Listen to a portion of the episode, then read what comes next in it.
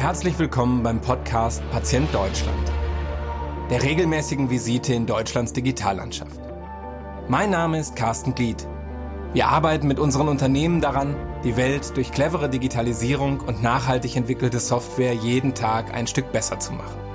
Und jetzt legen wir das Stethoskop an. Viel Spaß beim Reinhorchen in diese Folge.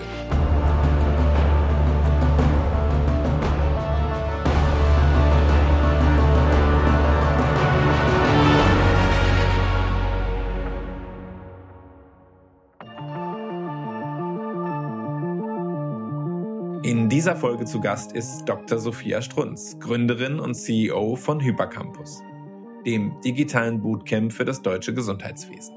Mit Sophia habe ich darüber gesprochen, was sie gegen den Fachkräftemangel in der Gesundheits-IT tut, warum es ihr wichtig ist, Brückenbauer auszubilden und was es braucht, um 5,8 Millionen Beschäftigte im Gesundheitswesen fit für die digitale Transformation zu machen. Und nun viel Spaß bei dieser Folge von Patient Deutschland. Heute zu Gast bei mir im Podcast Dr. Sophia Strunz, Gründerin und CEO von Hypercampus. Hallo Sophia, schön, dass du Zeit hast. Hallo Carsten, schön, dass ich heute hier sein kann. Wir haben Jubiläum, also ihr habt Jubiläum, vielmehr ein Jahr Hypercampus. Äh, das haben wir gut getimt. Ähm, aber sag mal, was hast du denn gemacht, bevor du Hypercampus gegründet hast? Ja, also erstmal vielen Dank. Wir sind auch, wir freuen uns sehr, dass es jetzt tatsächlich uns seit zwölf Monaten schon gibt. Ähm, was habe ich, was habe ich davor gemacht? Ich habe eigentlich Medizin studiert, also habe mein Medizinstudium in München abgeschlossen und es hat mir auch immer wahnsinnig viel Spaß und Freude bereitet. Ich habe nur am Ende des Studiums so ein bisschen gemerkt, dass dieser traditionelle Karriereweg in der Medizin, also sprich mein Facharzt dann zu machen, ähm, nicht das ist, was ich langfristig machen, machen möchte, hatte aber die Möglichkeit, während meines Studiums sehr viel Auslandserfahrung zu sammeln. Also ich war in sehr, sehr vielen Ländern, um da Praktika zu machen. Und da habe ich so ein bisschen meine Passion und auch mein Interesse an verschiedenen Gesundheitssystemen ähm, entdeckt. Also ich fand es immer total toll zu sehen, was machen andere Gesundheitswesen besser als wir, ähm, was läuft da vielleicht auch schlechter, was, was funktioniert in Deutschland gut, wo gibt es noch Verbesserungspotenzial. Und da habe ich dann irgendwie nach der Uni gedacht, ach, da würde ich doch gern was dran ändern. Also sagen, ich möchte eigentlich ganzheitlich unser Gesundheitssystem irgendwie besser machen. Dann habe ich da nachgeschaut, was kann ich machen, war, bin dann in die Beratung gegangen, war dann für ein paar Jahre bei McKinsey, habe dann dort sehr viel im Healthcare-Bereich gemacht, also mit Krankenhäusern, Krankenkassen, Pharmaunternehmen, MedTech-Unternehmen und habe da dann so ein bisschen meine Leidenschaft für die Digitalisierung des Gesundheitswesens entdeckt, ähm, weil ich einfach da sehr, sehr viele Chancen und Möglichkeiten sehe, die vor allem ähm, es wieder ermöglichen, die Patienten mehr in den Fokus zu setzen und aber auch den Healthcare Professionals, also den Ärzten und Ärztinnen und Pflegern, Therapeuten wird die Möglichkeit geben, sich wieder um die Patienten zu kümmern. Wir hatten aber auch immer, ich habe immer gesagt, es gibt so drei Themen, warum es in Deutschland vielleicht ein bisschen langsamer vorangeht, als es vorangehen könnte. Das Thema eins war das Thema ähm, Regulatorik. Das andere Thema ähm, ist das liebe Geld, also das Kapital.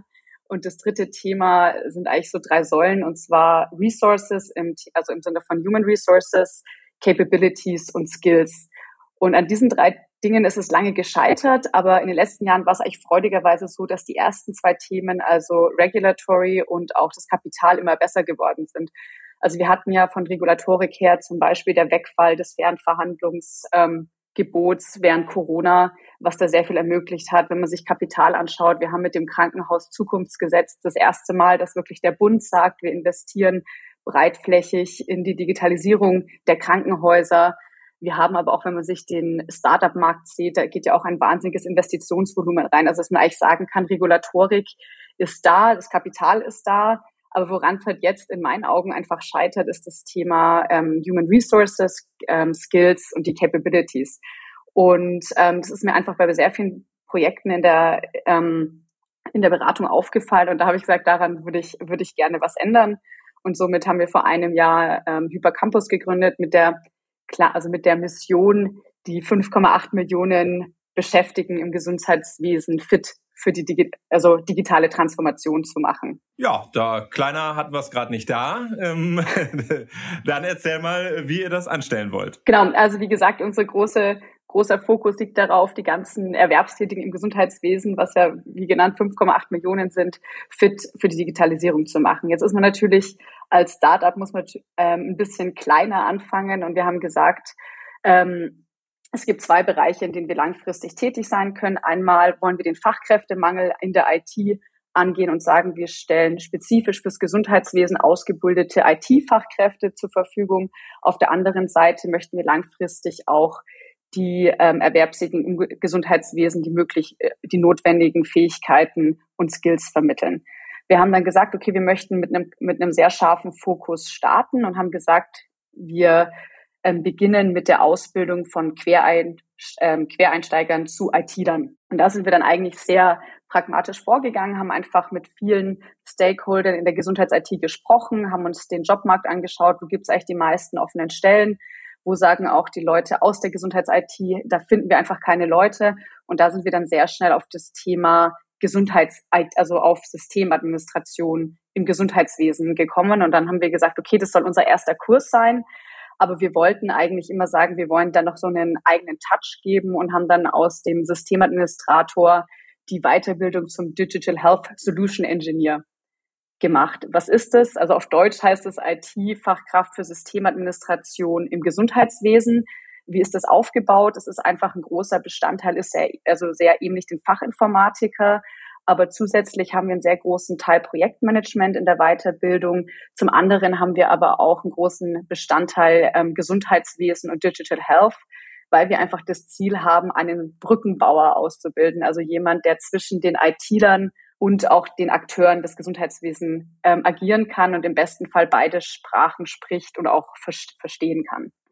Genau, das ist eine zwölfmonatige Weiterbildung und die läuft, läuft jetzt. Da sind wir im Juni 2021 haben wir unseren ersten Kurs gestartet. Das heißt, ihr seid mittendrin im, im ersten Kurs und das hat auch ganz gut angelaufen. Also wie, wie groß ist das jetzt alles so gerade? Genau, also wir haben jetzt, der ist jetzt genau in der Hälfte der Kurs und wir haben jetzt ähm, vier Kurse parallel laufen und im März starten wir dann unseren fünften, unseren fünften Kurs mit immer ungefähr 20, 20 Teilnehmenden, die dann in den Kursen ähm, sozusagen weitergebildet werden. Und das ist ein E-Learning-Format äh, größtenteils? Das ist ein Mix. Also es die alle Vorlesungen finden oder alle Learning-Einheiten finden online statt. Unsere Teilnehmenden kommen auch aus ganz Deutschland, aber es ist schon so, dass wir ähm, eine sehr große Live-Komponente dabei haben. Also wir haben immer pro Kurs einen Dozenten, der diesen ganzen Kurs zwölf Monate begleitet und die kommen bei uns auch alle aus der Gesundheits-IT. Also das sind alles ehemalige Systemadministratoren aus dem Gesundheitswesen, weil wir eben gesagt haben, wir wollen diesen Fokus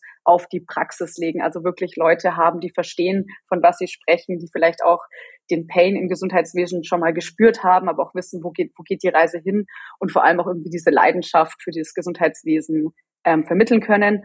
Und die halten jeden Vormittag eine Live-Vorlesung äh, zu einem bestimmten Thema. Und nachmittags ist dann ein Mix aus Intensivgruppen und ähm, so selbstgesteuerten Lernen. Und wie verzahnt ihr euch in Richtung Gesundheitsunternehmen? Also gibt's da Leute, die Plätze sponsern oder äh, also zumindest eine riesen Warteschlange für eure Absolventen? Ja, die gibt's ja mit Sicherheit, aber seid ihr da noch stärker irgendwie verzahnt? Wir sind erst dabei, das alles aufzubauen. Also wir versuchen jetzt sehr aktiv uns ein Netzwerk eben aufzubauen mit verschiedenen Spielern aus dem Gesundheitswesen, mit ersten Fokus auf Krankenhäuser und Krankenkassen, weil wir einfach da wissen, dass da auch der, der Need sehr, sehr groß ist. Und wir werden aber tatsächlich auch von Unternehmen angesprochen, die uns dann bei der Suche nach, ähm, ja, nach IT-Lern im Internet finden und dann sagen, hey, wir hätten Lust an einer Partnerschaft, hättet ihr nicht Lust, da was auf die Beine zu stellen? Haben jetzt teilweise auch schon, ähm, sind jetzt auch schon mit Unternehmen im Austausch, die uns fragen, hey, cool, dass ihr Leute ausbildet, bevor sie zu uns kommen, aber könnten wir nicht auch mal drüber sprechen, wie wir Leute weiterbilden, die schon bei uns sind? Ähm, wie wir die irgendwie fit für die Digitalisierung machen können. Also da ergeben sich gerade auch ein paar sehr spannende Möglichkeiten, das Produkt auch irgendwie weiterzuentwickeln. Was ja auch das Ziel ist, wenn man sozusagen von da den Sprung Richtung ähm, also Ausbildung interner IT-Fachkräfte und dann irgendwann diese Befähigung der, der Erwerbstätigen ähm, ja auch vorsieht.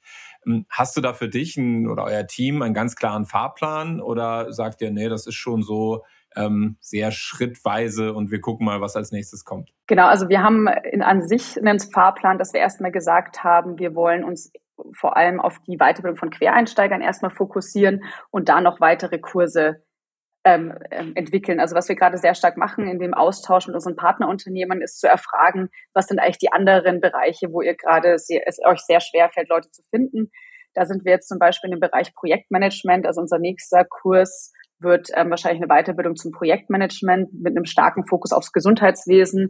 Also sprich, da werden wir auch so Themen Themen besprechen, wie kann ich eine, eine DIGA zulassen, wie läuft vielleicht auch das Zulassungsverfahren von Medizinprodukten, worauf muss ich in der Regulatorik achten, also wirklich Leute auszustatten, diese ganzen Projekte, die jetzt gestartet sind, auch voranzutreiben und ähm, da hoffentlich auch langfristig für eine Weiterentwicklung zu sorgen. Ähm, und parallel schauen wir immer weiter, dass wir Möglichkeiten finden, die Erwerbstätigen ähm, weiter zu, zu entwickeln und sind da immer, wenn wir jemanden finden, der im Partnergespräch sagt, hey, wir hätten darauf Lust, versuchen wir dann möglichst zielgenau einen Kurs für die zusammenzustellen und dann sozusagen denen, die dort zu unterstützen. Werden das äh, wieder so einjährige Ausbildungen sein oder ähm, wird es auch irgendwann, also hätte ja vor einem Jahr auch gut so drei Monate, ähm, was ist das KZG und wie beantrage ich es, äh, hätte es ja auch mal den Schnellkurs äh, geben können, wäre ja auch vielleicht hilfreich gewesen. Genau, also ich glaube, dahin wird sich das, also unsere Produkte, die wir jetzt schon mit ähm, für Corporate Learning entwickeln, die sind auch viel, viel kürzer. Also die sind wirklich, wir, wir nennen es immer Learning Bytes, dass wir sagen, du kriegst so täglich oder alle zwei Tage 15-minütige Lerneinheiten ähm, vorgelegt, weil wir eben sagen, das ist nicht, also eine Ganztagesausbildung ist ja für, je, für jemanden, der erwerbstätig ist, gar nicht, gar nicht umsetzbar. Und es wird dann eben deutlich kürzer, deutlich zusammengestauchter und ist dann ja aber eher auch eine, eine Weiterbildung und nicht so eine komplette Umschulung, die dann auch ein ganzes Jahr in Anspruch, Anspruch nehmen wird. Wer bezahlt euch? Also wie äh, generiert ihr Umsätze? Ähm, wir werden also die, ähm, unsere Teilnehmer werden alle über die Agentur für Arbeit oder das Jobcenter finanziert. Also das sind alles Arbeitssuchende, die Anspruch auf Förderung durch die Agentur für Arbeit haben. Okay, ich hatte vermutet, dass das vielleicht sogar eine aussterbende Zielgruppe äh, ist, weil wir ja doch eher von ähm, ja, einer, einer hohen äh, oder einer geringen Arbeitslosigkeit äh, sprechen gerade in Deutschland. Aber das gibt's nach wie vor, diese Weiterbildungstöpfe da an der Stelle. Gen genau, die gibt's die gibt's nach wie vor. Und ähm, was da sehr erfreulich ist, dass auch immer mehr diese Notwendigkeit erkannt wird, in der IT weiterzubilden. Also man sieht wirklich, dass es da auch einen Shift gibt, die sagt, hey, wir müssen mehr Leute fördern und befähigen, in die IT einzusteigen und dort auch Fuß zu fassen. Also das ist eine sehr, sehr freudige Entwicklung. Aber da gibt's noch, ähm, da ist auch noch viel Potenzial, was da gemacht werden kann. Ähm, was uns auch immer sehr freut, wir haben viele ähm, auch die tatsächlich aus dem Gesundheitswesen schon kommen. Also wir haben Pfleger oder Pflegerinnen, die aus gesundheitlichen Gründen nicht mehr als in Pflege arbeiten können, aber sagen, hey, ich will irgendwie im Gesundheitswesen bleiben, ich finde IT spannend, ich würde mich da gerne weiterentwickeln.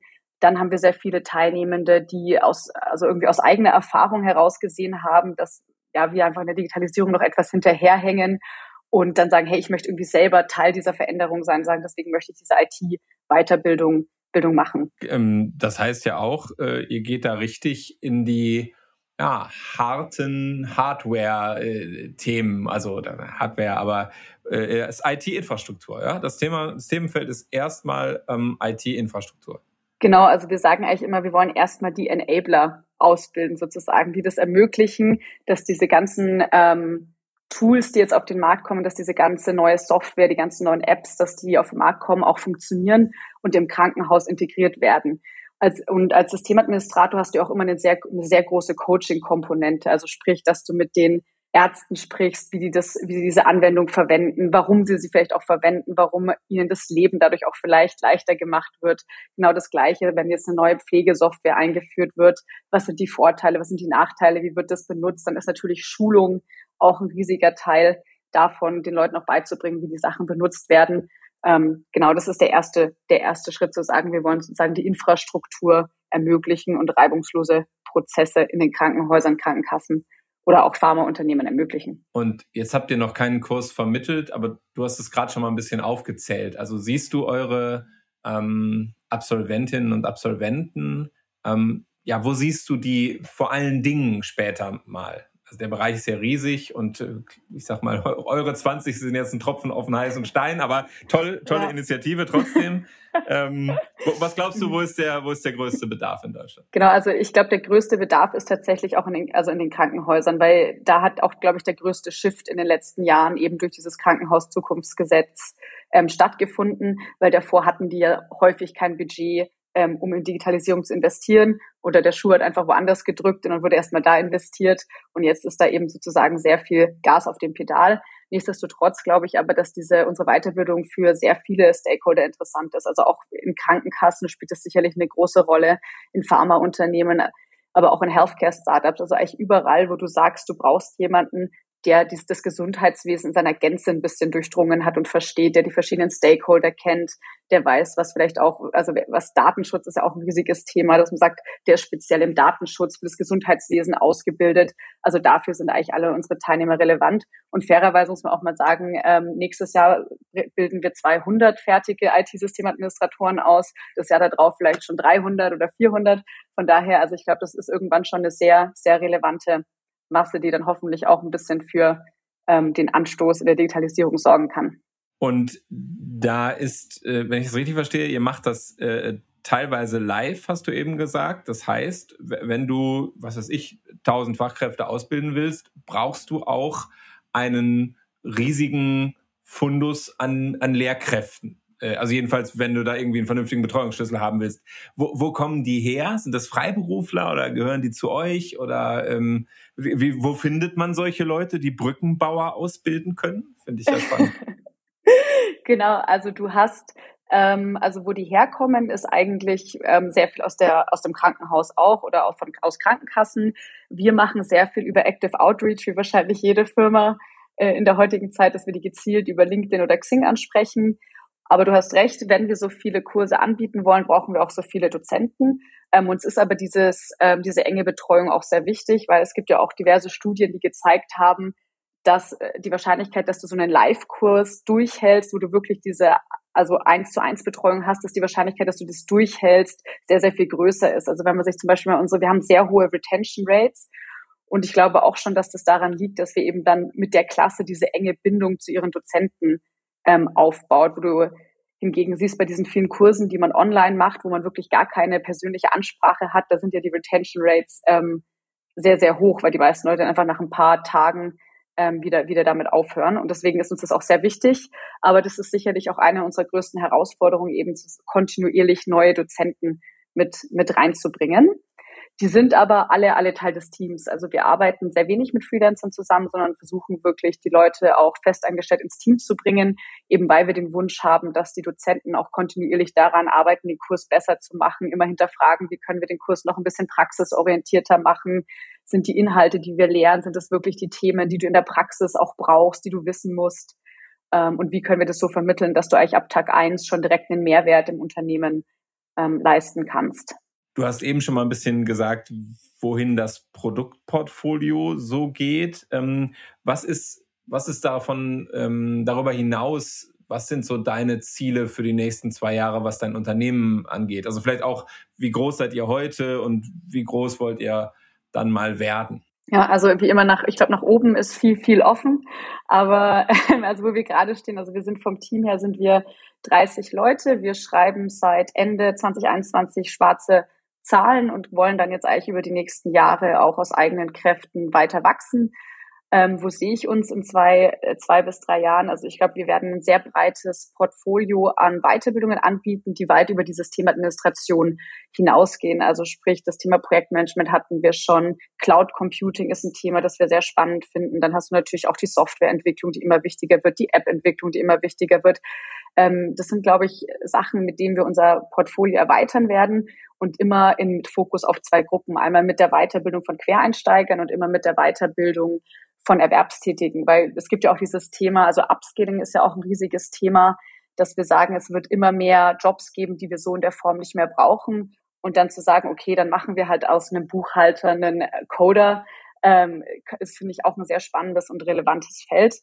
Und dann, was ich natürlich auch angehen möchte mit Hypercampus, ist tatsächlich mehr darüber zu sprechen. Vielleicht brauchen wir neue Berufsbilder.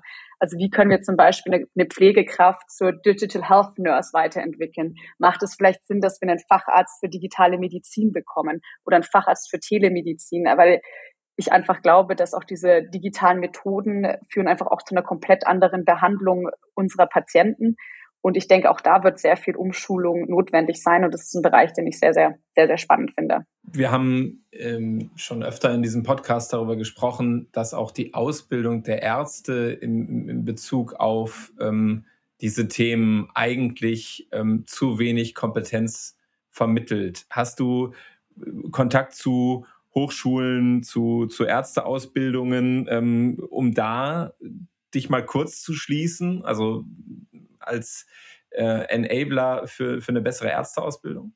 Da sind wir in Gesprächen, ob wir nicht so einen Weiterbildungskurs für Ärzte entwickeln für telemedizinische Diagnostik von Hautkrankheiten, weil jetzt ja eben sehr viele Apps in den Bereich kommen. Die Telemedizin wird immer stärker und dann wirklich einen Kurs zu machen, in dem wir Ärzten beibringen, wie kannst du te also telemedizinisch eigentlich Hautkrankheiten besser erkennen und behandeln.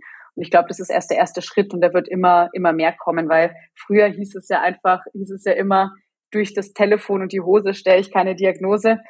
Und ich glaube, davon kommen wir immer, immer mehr weg und dafür brauchst du auch neue Fähigkeiten und einfach viel, ja, viel Weiterbildungsangebot. Das ist sicherlich ein Trend, der ja auch in den letzten 20 äh, Monaten äh, Corona äh, sehr deutlich geworden ist. Ähm, Telemedizin.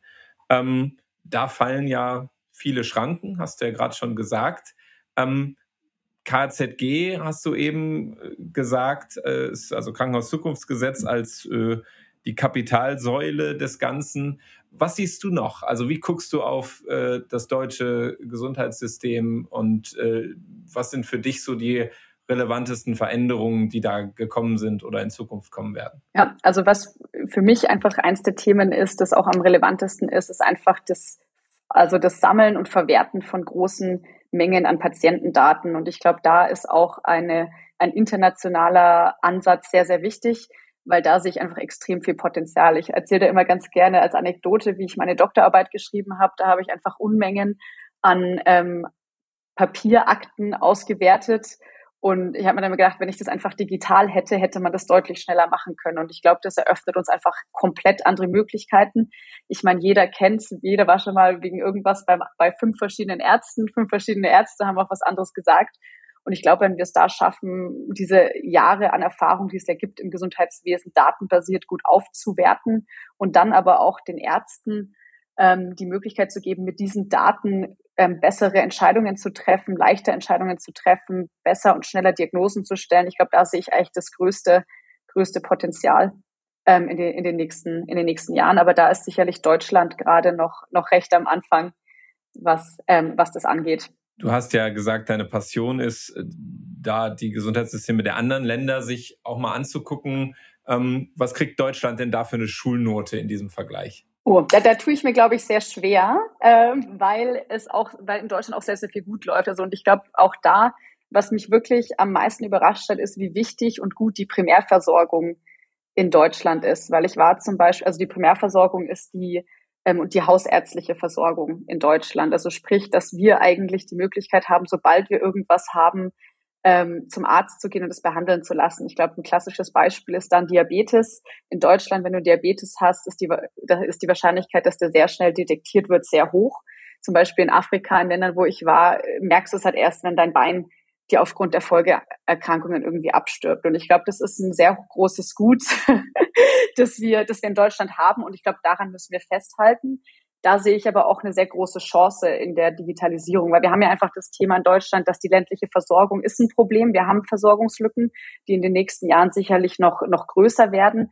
Und da glaube ich, kann gerade das Thema Telemedizin, Ferndiagnostik eine riesige ähm, Rolle spielen. Auch gerade so das Thema E-Nurse finde ich sehr spannend, dass du eigentlich sagst, ähm, du, über, du gibst den Pflegekräften mehr Aufgaben, du ähm, befähigst die selber zu diagnostizieren. Die haben aber immer die Möglichkeit, über Telemedizin mit einem Arzt, der dann vielleicht in München sitzt, der in Berlin sitzt und vielleicht nicht auf dem Land zu kommunizieren. Da sehe ich, sehe ich sehr viel Positives. Ähm, was natürlich ähm, in Deutschland, was ich immer so ein bisschen, was mir immer fehlt, ist der, der Pragmatismus ähm, weil wir einfach immer sehr, also in meinen Augen denken wir immer viel zu lange über Sachen nach, bevor wir sie einfach umsetzen. Wohingegen zum Beispiel in manchen asiatischen Ländern man den Schritt, dieses primäre Versorgungsnetz einfach geskippt hat und gesagt hat, cool, bei uns ist einfach der nächste Schritt Telemedizin. Jeder hat heutzutage ein Smartphone.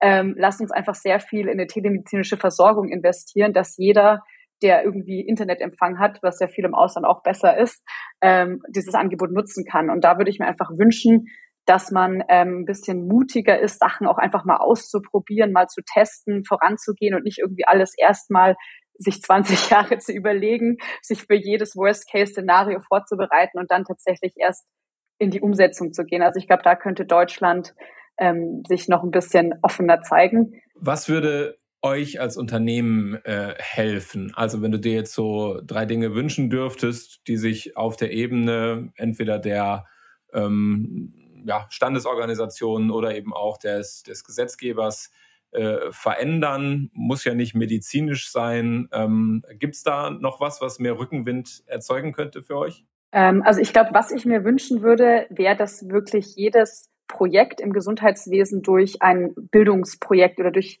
ein Bildungskonzept unterstützt werden würde weil ich glaube, ähm, das, das weiß, also man weiß ja selber, wenn man nicht die Fähigkeiten anpasst, wenn man nicht Neues lernt, wenn man nicht lernt, mit diesen Tools umzugehen, dann nutzt man das langfristig nicht. Gerade in so einem System wie im Gesundheitswesen, wo du ja zum Beispiel in der Pflege auch eine sehr hohe Fluktuation hast, musst du halt immer wieder sicherstellen, dass die Leute, dass du die Leute auch mitnimmst. Also du hast ja das Thema ähm, Krankenhauszukunftsgesetz wieder, großes Thema ähm, Patientendokum also Patientenportale, Pflegedokumentation. Und da musst du auch sicherstellen, dass du die Leute abholst, dass du die Leute äh, mitnimmst und sie auch befähigst, diese neuen Tools zu benutzen, sie auch weiterzuentwickeln, weil du hast ja häufig auch einfach eine Resistenz dagegen, was man irgendwie auch verstehen kann. Die Leute im Gesundheitswesen sind alle super gestresst, die arbeiten alle extrem viel und dann sollen sie jetzt irgendwie auch noch ein neues Tool irgendwie benutzen, das ihnen keiner beibringt. Ähm, das kann man irgendwie dann schon verstehen, dass es da nicht vorher geht. Also das wäre ein Wunsch wäre, dass man einfach sagt, ähm, ja, wir befähigen die Leute gleichzeitig mit den Projekten, die wir angehen. Weil ich glaube, sonst wird es nachhaltig nicht zu der gewünschten Veränderung führen. Und dafür wünschst du dir, dass in solchen Projekten auch Mittel vorgesehen sind, einfach mit, mit denen das möglich ist. Und das ist heute nicht der Fall. Da wird viel Investitionen bezahlt und, und nicht so viel ähm, Weiterbildung. Genau, also die sagen halt, hey, wir machen das Projekt, dann machen wir das, 2023 ist dann vorbei und dann fehlt mir so ein bisschen das darüber hinausdenken. Also wer zum Beispiel, du hast ja, ähm, wenn du das einer Pflegekraft beibringst ähm, und die ist in, in einem halben Jahr weg, wer macht es dann weiter? Also wie kannst du auch sicherstellen, dass das kontinuierlich das Wissen weitergegeben wird? Und auch nur wenn du Sachen verstehst, kannst du sie ja benutzen und auch nur so kannst du Leute begeistern, auch diese diese ganzen Tools und Methodiken zu verwenden. Aber ich habe dich unterbrochen, du hattest noch einen Wunsch ans Universum. genau, und ich glaube, der zweite Wunsch wäre auch das Thema ähm, die Aufklärung von Patienten ähm, oder einfach dieses Thema Health Literacy unter den Patienten anzugehen, weil ich glaube, das ist ein super gutes Beispiel ist ja die Patientenakte. Die, die gibt's jetzt ja eigentlich, die ist fertig. Also es ist wieder so ein Thema, äh, Technik ist da, Regulatorik ist da, aber keiner nutzt, äh, nutzt sie. Und ich glaube, das ist auch ein Thema, da wurden einfach die Leute nicht mitgenommen, da wurden die Ärzte irgendwie nicht mitgenommen, die Patienten werden da nicht gut genug eingebunden. Und ich glaube, wir müssen auch einfach stärker anfangen, Patienten zielgerichtet ähm, ja auch da weiterzubilden und sie befähigen, ihre eigene Gesundheit oder ihre eigene Krankheit besser zu managen. Und, und wahrscheinlich auch äh, Vertrauen zu haben in äh, diese neue Technik ein Stück weit, ne? Also, äh, dass sie es ja. nutzen, aber auch, dass sie zulassen, dass es genutzt wird.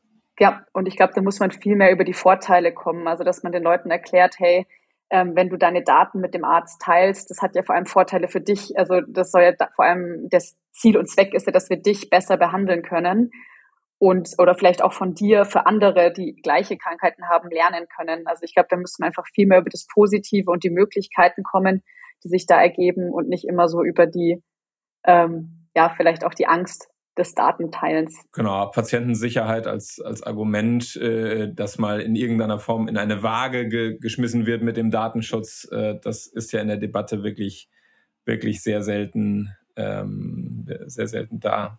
Ja, äh, jetzt haben wir das, das einjährige Jubiläum von, von Hypercampus und wenn wir jetzt in, äh, sagen wir mal, drei Jahren äh, den äh, nächsten, die Wiederholung dieses Podcasts machen, äh, was, äh, was sagst du mir da über euer Unternehmen? Ja, gut, also ich hoffe, dass wir da vielleicht schon mal den ersten ähm, Facharzt für äh, Digital Health äh, ausgebildet haben, also dass wir da schon mal eine erfolgreiche Weiterbildung haben.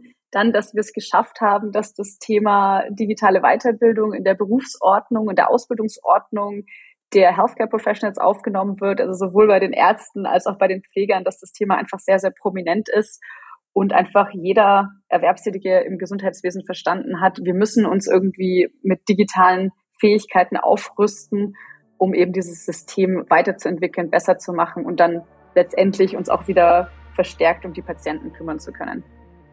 Großartig. Halt den Termin schon mal im Kalender fest. Das machen wir auf jeden Fall. Ähm, vielen Dank, dass du dir heute die Zeit genommen hast äh, und viel Erfolg weiterhin. Danke, Carsten. Danke, dass ich da sein durfte.